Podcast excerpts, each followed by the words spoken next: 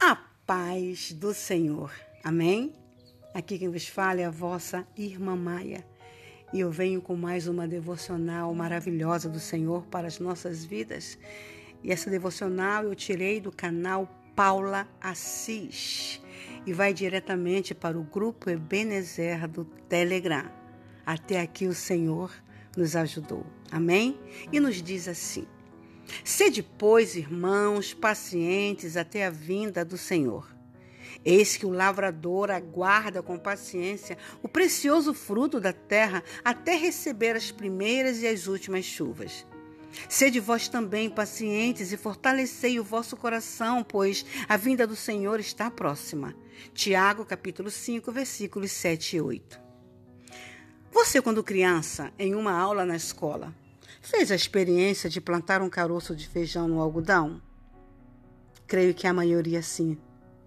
E também creio que ficou ansioso, ansiosa, olhando todo dia seu experimento para ver se já estava crescendo.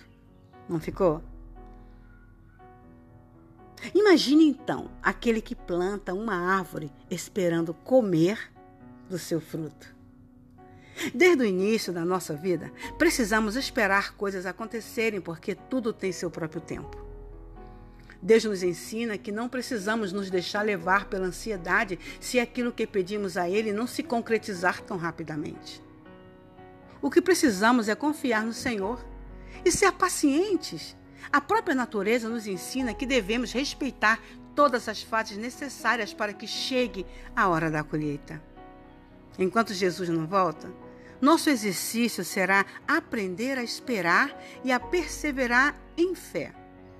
Fortaleça-se no Senhor, pois, estando forte nele, o seu coração será confortado e não se entristecerá enquanto sua bênção não chegar em suas mãos.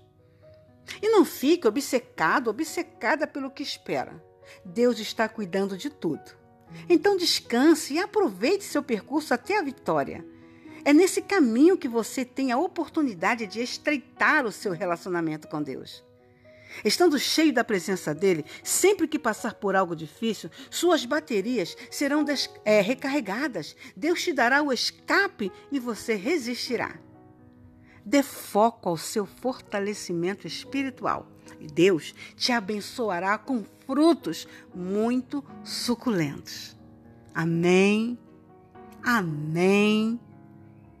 Se você tem essa certeza, se você tem essa confiança no Senhor, diga amém dentro de você.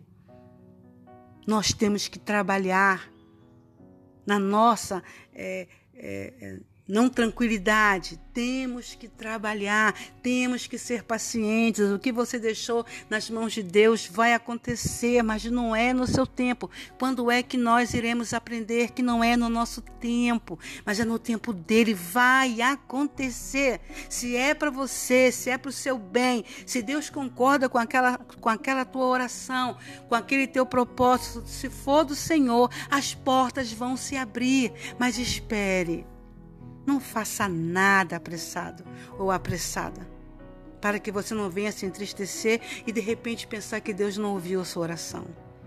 Espere com paciência no Senhor, confia nele. E tudo mais ele fará. É assim que diz a Bíblia. E essa é verdade absoluta. E nesse percurso, eu também convido a você, no Logan, destas reflexões que eu faço onde o Senhor nos manda ser fiéis até a morte e Ele nos dará a coroa da vida. Amém? Fiquemos todos na paz do Senhor. É de Paula Assis. A reflexão.